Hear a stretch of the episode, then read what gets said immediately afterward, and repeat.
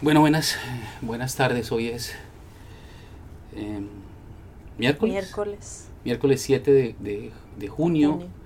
del año 2023. Cierto. Y estamos en la ciudad de Nueva York.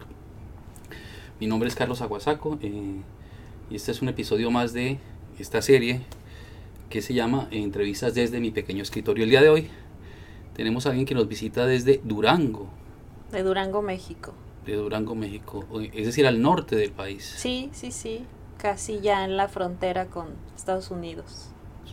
¿Quiénes son los duranguenses más importantes de la historia? ¿Mm? Pues yo consideraría que Francisco Villa, Pancho Villa, Pancho Villa, sí. que o, eh, en este año 2023 estamos eh, celebrando, bueno, no celebrando porque es de su, de su fallecimiento, pero el gobierno de la República Mexicana Conmemora conmemora el, este año como el año de Francisco Villa. de Francisco Villa. Y Que justo ayer, perdón, eh, justo ayer murió en Parral, Chihuahua. ¿Ah, O sí? sea, un día como ayer, pues, el 6 de junio de... eh, no recuerdo, pero comienzos del siglo XX, ¿no? sí, sí, sí, muere en, en Parral, Chihuahua, en una emboscada. Iba este, en su coche y lo, pues, lo asesinan ahí en el coche. Lo asesinan. Sí. Bueno, pues entonces eh, Gabriela Sofía Magallanes es una colega nuestra que eh, está de paso por la ciudad de Nueva York con una de esas becas maravillosas que otorga él. Pues el, la Secretaría de Cultura de México, que es el Fondo Nacional para la Cultura y las Artes, el, el FONCA, que ahora tiene otro nombre, desde que entró el gobierno de López Obrador, es otro nombre medio raro, pero pues se, se les conoce coloquialmente como el FONCA.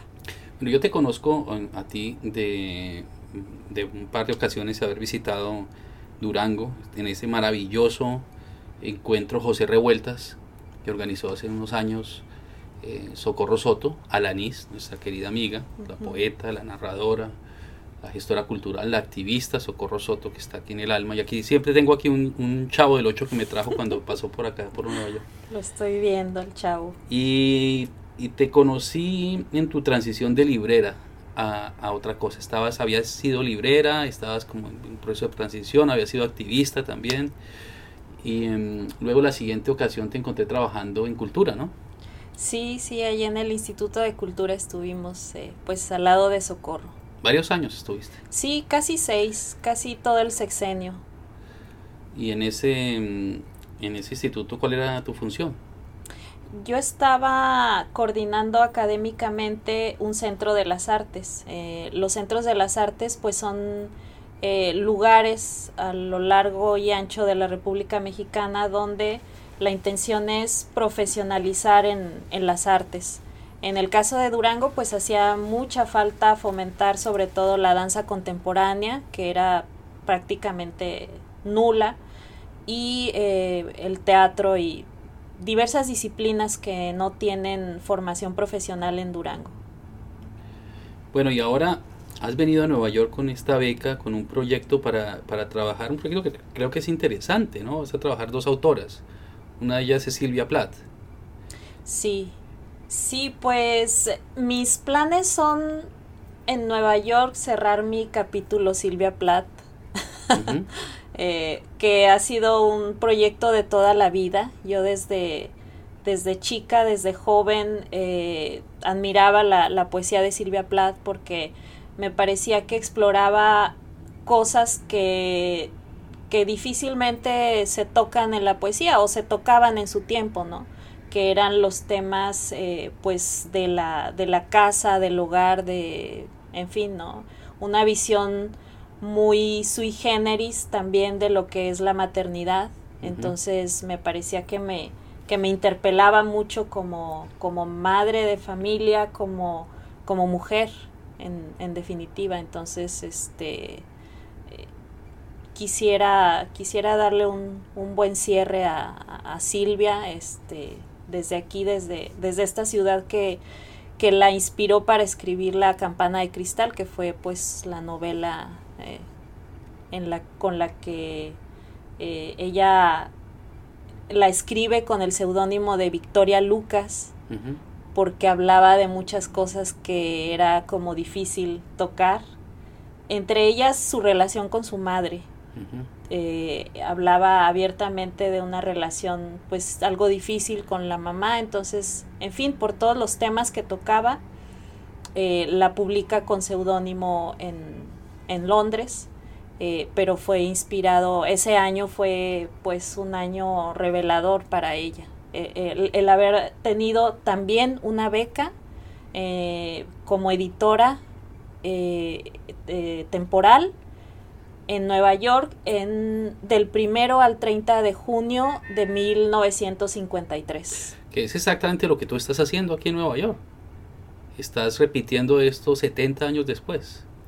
Sí, bueno, ¿en qué lugar de Nueva York estás en estos días? Ahora mismo estás en Manhattan, pero ¿en qué lugar te estás quedando? ¿En qué área de Nueva Pues eh, me vine a... Eh, eh, voy a explorar como dos lugares, creo que muy diferentes. El primero pues es Brooklyn, pensando en pues un espacio donde quizá hay, bueno, es lo que veo yo este, desde afuera y como extranjera, no sé, no sé si realmente tome este carácter, pero creo que quizá es como una zona de transición entre un suburbio este que se ha ido poblando de, de muchas culturas eh, eh, es esta, esta parte de Brooklyn y luego estaré otros 15 días sí, y todavía no hablaba bueno tuvimos un pequeño corte y pero en ese, antes del corte me estabas hablando de, de mm, los lugares donde te, te estás eh, quedando en este en esta beca que repite el proceso de Silvia Plath 70 años después de su beca. Sí. Esperemos que no me lleve a... A lo mismo.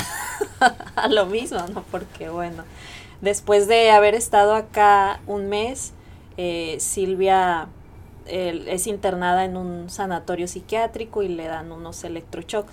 Pero estaba hablando que voy a estar en otra zona que me, me algo que me parece muy interesante que me decías eh, acerca de estar cerca de la universidad, eh, bueno, de la zona como hispana de Harlem, donde se inspiró García Lorca. García Lorca. Sí, el, el Harlem hispano, es el Hispanic Harlem, y vas a estar cerca ahí de la Universidad de Columbia, del The City College of the City University of New York, vas a estar caminando al Central Park y vas a ver, digamos, ese, ese mundo más o menos todavía se mantiene en ciertos sectores exactamente como los vio García Lorca y escribió El Rey de Harlem allí.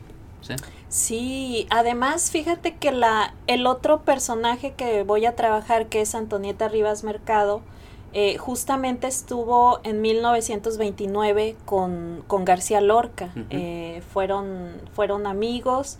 Eh, yo el, el, sustento de este proyecto son cartas y diarios. Entonces, en las cartas de Antonieta Rivas Mercado hay pues este diálogo con, con, García Lorca que se conocen acá en el 29, que precisamente se toman unas fotos acá en la, en la Universidad de Columbia.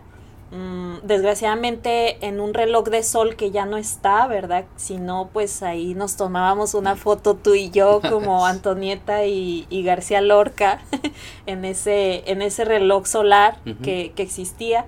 Pero eh, pues recorren las calles y y Antonieta venía también de, un fracaso este, electoral en el que apoyó a José Vasconcelos eh, y que finalmente pues salen, eh, salen perdedores. Y pues ella también replantea muchas cosas de su vida acá en, Nueva York. Y, eh, y, bueno pues también luego también se suicida en, en, en París. Entonces no quiero decir que, que, Nueva York detone los suicidios de las personas, de las escritoras, claro, pero eh, el, un tema que trabajo yo es eh, pues el escritor y la ciudad, ¿no? Que, que, que por cierto, pues es un tema tuyo también, ¿no? O sea, Gracias, totalmente. estaba pensando precisamente en lo que en lo que estabas diciendo, estaba pensando en Julia de Burgos.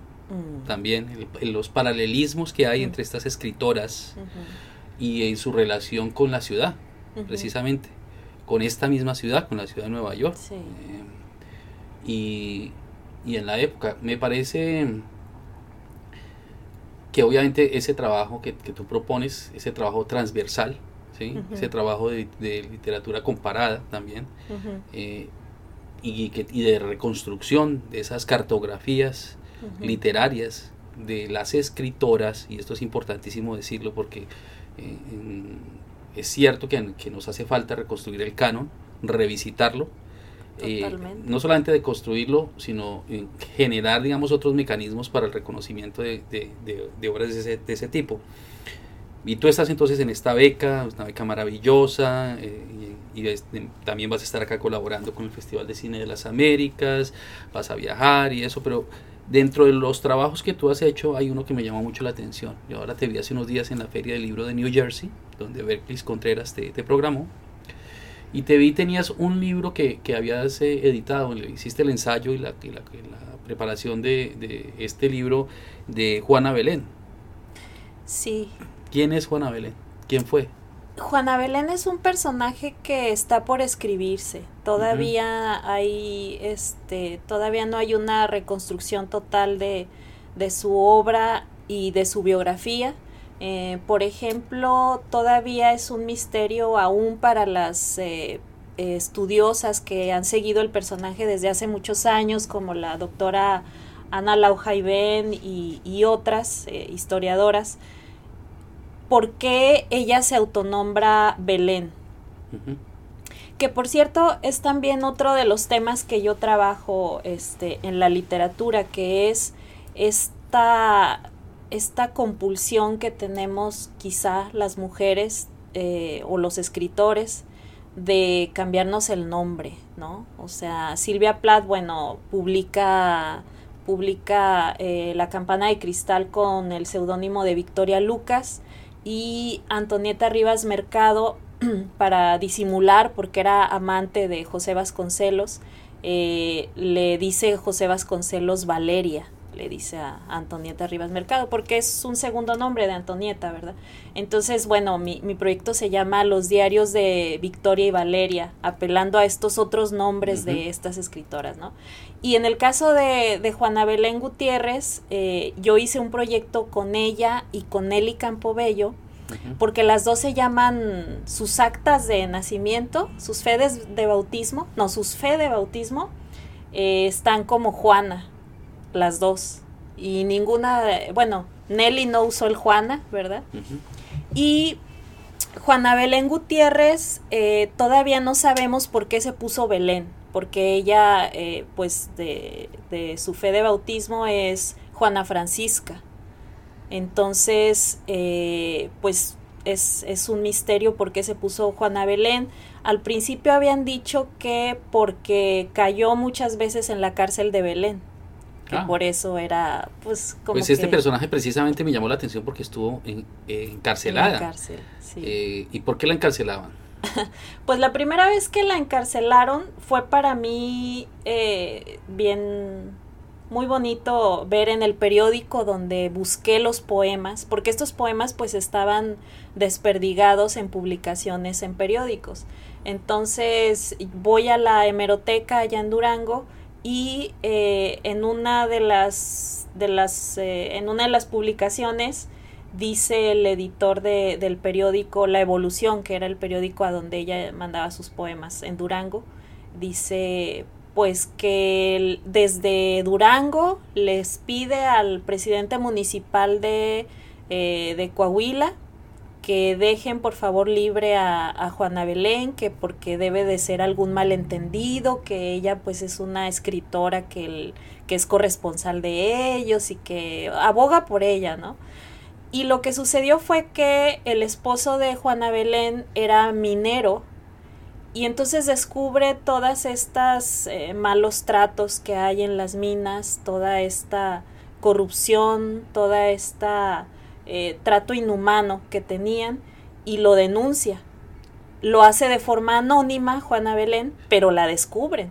Esto es finales del siglo XIX. Sí, sí, mil, este, 1800 y pico, ¿no? Ochenta y tantos, 89, 1889 para ser así precisos. Un año después de la publicación de Azul de Rubén Darío.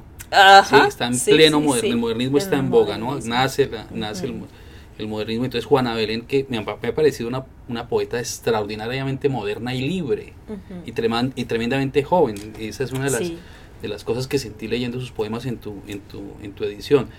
Em, va a la cárcel. ¿Y ¿Tenía alguna orientación política? Pues era ella luego de, de, hacer muchos clubs, en ese tiempo en México se usaba hacer clubs, eh, clubs, bueno, clubes pues, ¿no? Que el objetivo final pues era como estar en contra de Porfirio Díaz, ¿no? Ya querer derrocar la dictadura de una vez. Entonces, en sus muchos clubs que, que ella funda, pues se topa con los Flores Magón. Entonces, en México los Flores Magón pues son un referente del anarquismo eh, y se, se, les, se les conoce por esto. Entonces, pues todos son suposiciones porque no sabemos a ciencia cierta, pero eh, suponemos que de ahí ella empieza a tener estas ideas anarquistas con los Flores Magón. Que luego la llevarían a un exilio en Texas cuando corren a los Flores Magón de, México por revoltosos también. Entonces los, el gobierno de Porfirio Díaz pues los, los saca del país y ellos se exilian en, en, Texas y está un tiempo también Juana Belén con ellos acá en, en Estados Unidos y posteriormente regresa. Su esposo era minero, pero ella qué hacía aparte de escribir, ¿tenía alguna otra labor? Mm, no, no, no, ella era pues una ama de casa. Hay que pensar que en el México de ese tiempo eh, la mujer era pues ama de casa, cuidadora. Es, un México este, pre-revolucionario. Sí. Eh, me contabas algo de unas cabras que tenía ella. ¿Qué pasó con las cabras?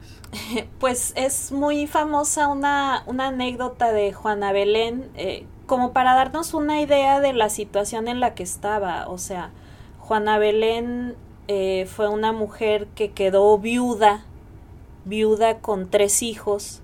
Entonces, pues, pues en realidad eh, sus medios de sustento eran muy precarios. Pero eh, sin importar esto, ella siempre tuvo esta publicación periódica que se llamó Vesper en honor a, a un lucero, al lucero de la tarde, ¿no? Este, y bueno, pues lo que tenía que hacer a veces pues era quedarse sin, sin su patrimonio que, que lo constituían pues unas algunas cabras. Es, es, increíble porque esa de todas maneras sigue siendo la realidad de las editoriales independientes, de los editores independientes, de los gestores culturales que, que, por alguna razón no tienen apoyo de, del Estado en un momento determinado o de la industria. Y es que ponen su propio pecunio, ¿no? Su, su propio sustento en, eh, por delante, ¿no? Que se lo, se, se, lo gastan. ¿Y cómo muere? ¿Cómo muere Juana Belén?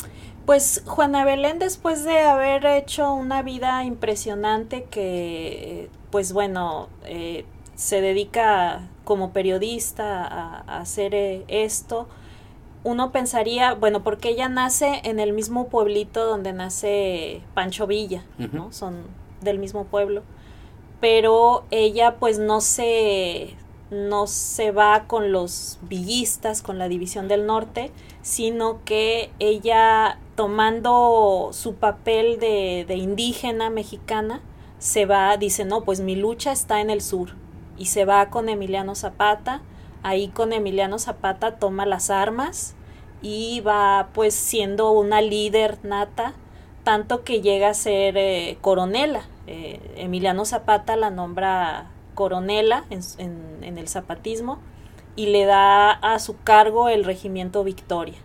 Oh, o sea que esta, esta eh, Juana Belén, aparte de poeta, sigue la tradición de Garcilaso y es ser eh, también militar y, poeta. Es, es, un personaje para una película, es un personaje para una novela, es un personaje extraordinario y, y, además se oculta detrás de una serie de, de, imágenes masculinas. Porque hablamos de Pancho Villa, ahora hablamos de Zapata. Sí. Y resulta que tenemos aquí a una coronel, coronela como le dices tú, que eh, tiene un regimiento a su cargo en una revolución, Sí. en una, en una guerra civil. Y entonces sigue su trabajo, eh, es coronela, ¿y qué pasa después? Pues después ella intenta, luego de que termina la revolución, ah, en el transcurso hace muchos planes revoltosos, ¿no? Ella participa en el plan de Tacubaya junto a José Vasconcelos, eh, hacen esta, esta revuelta y eh, muchos otros planes que, que se dieron en este tiempo, ¿no? El país en plena revolución, en pleno estallido social, eh, que, que, por cierto ella tiene una frase, dice que, dice la revolución reveló en México a un ser desconocido, la mujer, Dice, ¿no? O sea, pues tuvo que salir la mujer, eh, lo que decíamos hace un momento, ¿no? Este, ¿y a qué se dedicaba ella? Bueno, pues eh, en el México de ese tiempo, la mujer era un animal más de, del, del, del campo, ¿no? O sea, por eso dice ella esto, que la revolución hizo que Claro. salieran las mujeres. Entonces, no solo es el hecho de, de, de a qué se dedicaba, sino que tuvo el atrevimiento, porque en ese momento era una cosa Imposible. es que- sumamente es que la- atrevida. La, historia que tú estás contando, o que, que nos estás contando, es, es una, es un, casi que la historia de la modernidad completa. Y es nacer en un sistema feudal sí. y sí. alcanzar la movilidad a través del, de, como dice Don Quijote, ser hijo de su propio brazo. Sí. Porque a uno no lo nombran coronela, porque sí, o sí, ¿no? ni la ponen al mando de, de un regimiento porque no tenga capacidad de acción y de operación. Eso es, es eh, simplemente sorprendente. Eh, y bueno, cada vez más, más fascinante. Se acaba la revolución, ella hace ciertas cosas. ¿Hasta qué edad más o menos vive? Eh, bueno, de ahí todavía faltaría que organiza una colonia agraria, eh, funda una colonia agraria. Eh, desgraciadamente no lleva a cristalizar este, este sueño que ella tenía. Hay que pensar que los ideales zapatistas que dicen eh, tierra y libertad eh, están fundados en que la tierra es de quien la trabaja. ¿no? Entonces es un concepto fuera de toda occidentalidad, ¿no? Este ahí no hay, o sea, la propiedad pues es de quien está ahí, ¿no? Se O quiere sea, mantener una, una relación no alienada Eh, con la tierra. con la tierra. Entonces hace esta colonia, desgraciadamente no, el dinero que le prometen del gobierno del estado no llega, en fin, eh, se deshace este que se proyecto. parece muchísimo a la realidad de las personas que hacen gestión cultural y, Jamás había visto sí, el- el la vida de Juana sí. de Belén con... pero está perfectamente entonces tiene un, em- un este emprendimiento social de, de, de hacer este, este, este trabajo y le fracasa Sí, eh, entonces, bueno, lo que sigue es que en ese tiempo ya es José Vasconcelos secretario de Educación, que recordemos habían hecho juntos el plan de Tacubaya, entonces pues la manda ella como maestra misionera a Michoacán y después eh, seguramente por petición de ella, porque ella se reconoce como una india cascana, eh, a Zacatecas. Y en Zacatecas pues sí deja, deja algo de, eh, pues de labor social eh, al frente de, de estas escuelas que dirigió y eh, después regresa a la Ciudad de México para morir en 1942, eh, muere ella.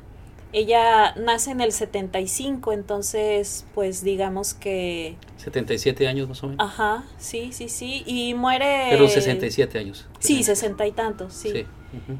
Y muere pues en la pobreza, ¿no? Tienen que vender una máquina de escribir para poder el entierro y todo eso y etcétera. Y durante muchos años este personaje pues fue olvidado en, en México, ¿no? Es- este auge tendrá unos pocos años, pero Bueno, y tú eres parte de ese auge, la has traído aquí a Nueva York y has hablado de ella, eso es, eso es precisamente lo que yo te agradezco. Entonces muere en la, en la pobreza Sí, absoluta. sí, ¿Se sí, conserva una tumba? Sí, sí, debe de estar, eh, bueno, la sepultan en México y ahorita está en Durango. Eh, la llevaron a la, a la rotonda de los hombres y mujeres ilustres de Durango, ahí está. Bueno, es muy merecido, ¿no? Sí, sí, sí, sí. En- bueno, ahí como, como, como, como veías y como, como decía hace un rato, siento que esta labor es muy importante porque hay unas figuras masculinas identificables porque han sido canonizadas a través de la historia. Entonces, José de Vasconcelos se ha hablado de dos mujeres que fueron fundamentales en su proyecto, pero que están de alguna forma a nivel internacional eclipsadas por esa figura masculina. O sea, la, la, Revolución Mexicana sí ha sido importante y todo, pero tenemos que aceptar que eh, siempre ha habido, digamos, como una invisibilización de la otredad y dentro de esa otredad estaban los indígenas, eh, estaban las personas afrodescendientes y también las mujeres, que está demostrado, eh, eran no solamente la mitad de la población, sino que hacían la mitad del trabajo por lo menos, ¿no? Sí. Em, así que esta, esta poeta Juana Belén creo que va a dar para mucho más. Sí, sí, sí, indudablemente. Y creo que no, no va a ser un sujeto excepcional, sino la punta de un iceberg de muchos más personas, digamos, importantes, que la historia necesita recuperar precisamente para hacer esta, estos paralelismos. Me sorprende también la actualidad de su, de su biografía. Sí, sí, claro, es, eh, pues por algo se acerca uno a ellos, ¿no? A mí lo que me impactó de primera impresión de Juana Belén fueron sus escritos políticos. Este, ya esta labor de recopilar sus poemas ha sido como de tratarla suavecito y de dar otra cara de Juana Belén eh, que el nadie encuentro tuyo con ella es una, un tema de eh, reconocimiento de, un activismo político. Y después te das cuenta que no hay sujetos que sean unidimensionales. Encuentras que es también una poeta otra vez he dicho una poeta modernista es, eh, completamente libre fresca eh, y ahora en la conversación me sorprendes porque me hiciste pensar en Garcilaso. Bueno, para mí todo es un pretexto para, para, hablar del siglo de oro. Gabriela Sofía eh, eh, Magallanes, muchísimas gracias por tomarte ese tiempo. Carlos, a ti. Gracias al, a la beca que te trae aquí a Nueva York. Gracias a las personas que, que te han apoyado en este, en este proceso. y, muchas personas y espero leer el resultado de la investigación y espero que, otro día regreses para hacerte eh, otra entrevista. Em, ¿Algo más que quieras decir? Pues nada, que estoy muy contenta de estar aquí contigo porque creo que nos une una gran amistad eh, y bueno, pues también siento que estoy en eh, al lado de, del gran poeta de, este tiempo, ah, Carlos. Bueno, muchísimas gracias a eh, Gabriela Sofía eh, Magallanes por esta, por esta entrevista y mm, pronto los esperamos en otra entrevista desde mi pequeño escritorio. Muy bien.